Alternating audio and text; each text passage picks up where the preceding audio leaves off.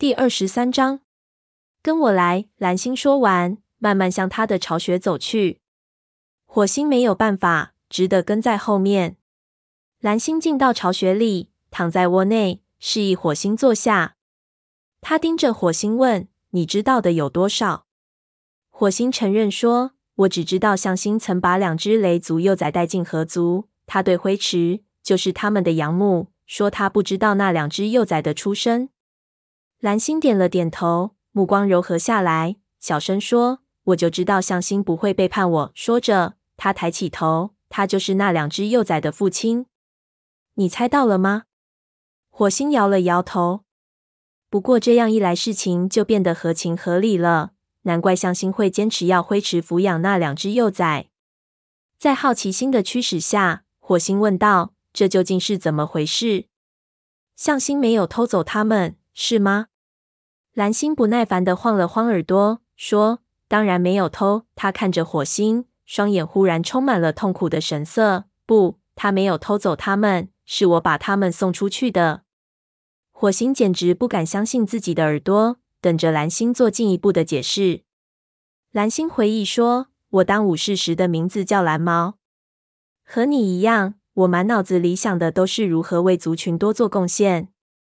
那一年刚刚进入落叶季，我和向星在森林大会上相识。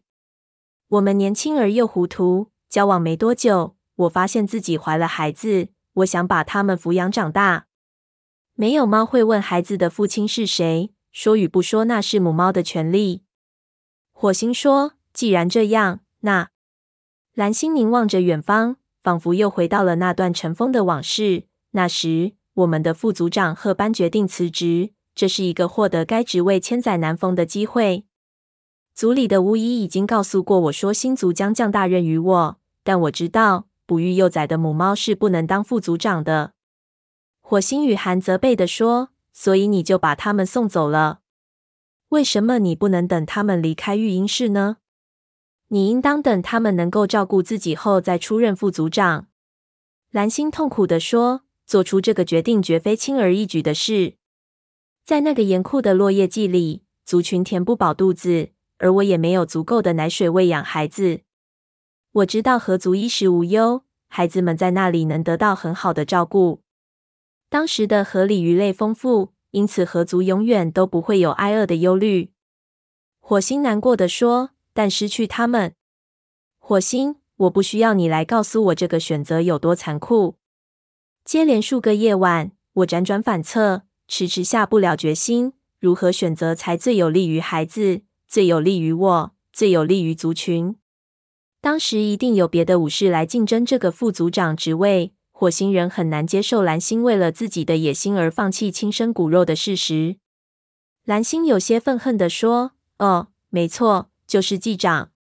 他是一位优秀的武士，强壮而勇敢，但他生性好斗。我能眼睁睁地看着他当上副族长，然后当上族长。”把族群带入无休无止的战争中吗？他悲伤地摇了摇头。火星，就在你来到族群数月前，他率众袭击河族的巡逻队，不幸身亡。他这一生始终狂热而自负。我不能坐视他毁了族群。是你亲自把孩子们交给向心的吗？是的，我在一次森林大会上征询他的意见，他同意抚养孩子。因此。我趁着一个夜晚溜出营地，带着孩子们到太阳石。向星等在那里，然后他就带着其中的两只幼崽过了河。火星吃了一惊，其中的两只？你的意思是不止两只吗？蓝星低下头，凄惨地说：“共有三只。第三只身子弱，耐不住旅途的艰辛，死在了河边。我就在他的身边。”火星想起在一次森林大会上。团毛说的只是蓝星失去了孩子，于是他问：“你是怎么对族里说的？”我我制造了一出假象，使得大家误以为我的孩子是被狐狸或者獾拖走了。我事先在育婴室后的营墙上挖了个洞，事后我对大家说：“我把孩子们留在育婴室里睡觉，而我则一直在外面打猎。”说着，蓝星的身体剧烈颤抖起来。火星明白，对于蓝星来说。承认一个谎言，要比杀了他还难受。蓝星继续说：“大家倾巢出动去寻找，虽然我知道不会有什么结果，但还是假装寻找。”他垂下头枕在前爪上。火星忘记了上下之别，走过去，轻轻的在蓝星的耳朵之间舔了一下。他又想起自己做过的那个梦，那只面目模糊的银灰色母猫的身影渐渐淡去，留下自己的孩子在黑暗中无助的哭泣。原先他以为那只母猫是银溪，现在意识到它应该是蓝星。这个梦既是预言，也是一段往事。火星问：“你为什么把这件事告诉我？”蓝星抬起头，眼里充满了令火星刻骨铭心的悲痛。他回答说：“一直以来，我都惦念着这两个孩子。我当上了副组长，然后又当上了族长。我的族群需要我。但最近洪水危及到河族的生存，你的发现使我又听到自己早已熟知的事情。如今又出现了一对半是河族、半是雷族的幼崽。”也许这一回我能做出更好的决定。火星又问：“但你为什么把这件事告诉我？”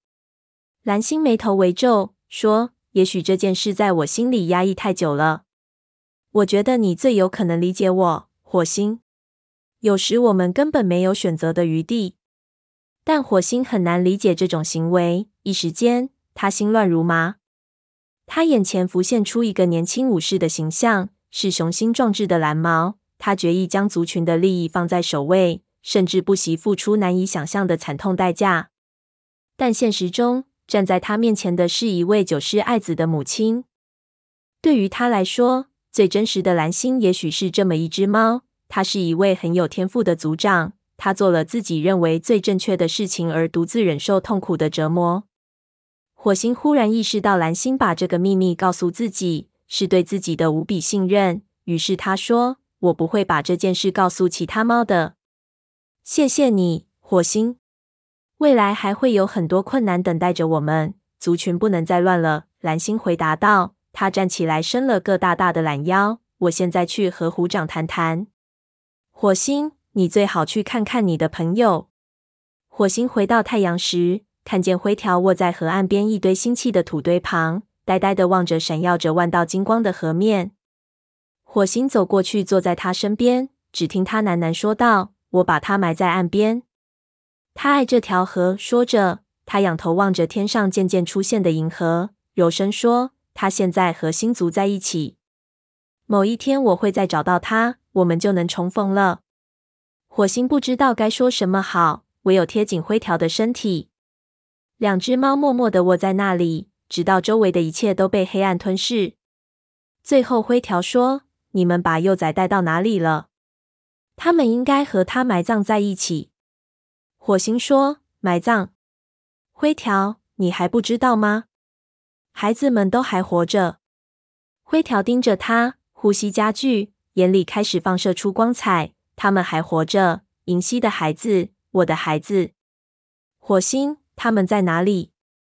火星舔了他一下，说：“在育婴室里，金花正在给他们喂奶。”但他不会收养他们，会吗？他知道他们是银溪生的吗？火星不情愿地说：“整个族群都知道了。虎长就是这么认为的。不过金花对待这两个孩子倒没有什么偏见，蓝星也没有。他们得到了很好的照料。灰条将来也会。”灰条爬起来，吃力的挪动身体。他疑惑的看着火星。似乎不相信雷族能真的接纳这两只幼崽。我想去看看他们。见到灰条做好了再次面对族群的准备，火星松了口气，说：“这就走吧。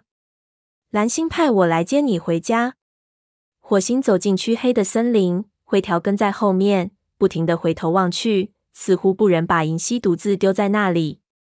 他一路上默不作声，火星也不去打扰他。当他们回到营地时，武士和学徒们三三两两的聚在一起窃窃私语。这是一个温暖的早晨，一切并没有什么太大的变化。绝毛和橙毛卧在前麻丛边吃东西，刺爪和亮爪在学徒巢穴外嬉戏打闹，训爪在一旁观战。虎掌和蓝星则不见踪影。火星吁了口气，他就想让灰条独自待着，起码他探视孩子们时，其他的猫别来打搅他。他们朝育婴室走去，路上遇见沙蜂。沙蜂猛地刹住脚步，目光在他们之间移来移去。火星尽量像往日一般友好的说：“嘿，我们去看看孩子们。过一会儿咱们巢穴里见。”沙峰厉声喝道：“你可以，但叫他离我远点儿。”说着，他昂首翘尾踱步而去。火星心里一沉，他想起当初自己刚进族群时，沙峰一直对他怀着敌意。这种敌意过了好长时间才渐渐消除。这一次要过多久，他才会重新把灰条当作朋友呢？灰条沮丧地说：“他不想让我留在这里。”没有猫想。火星为他打气说：“我想呀。”走吧，去看看你的孩子们。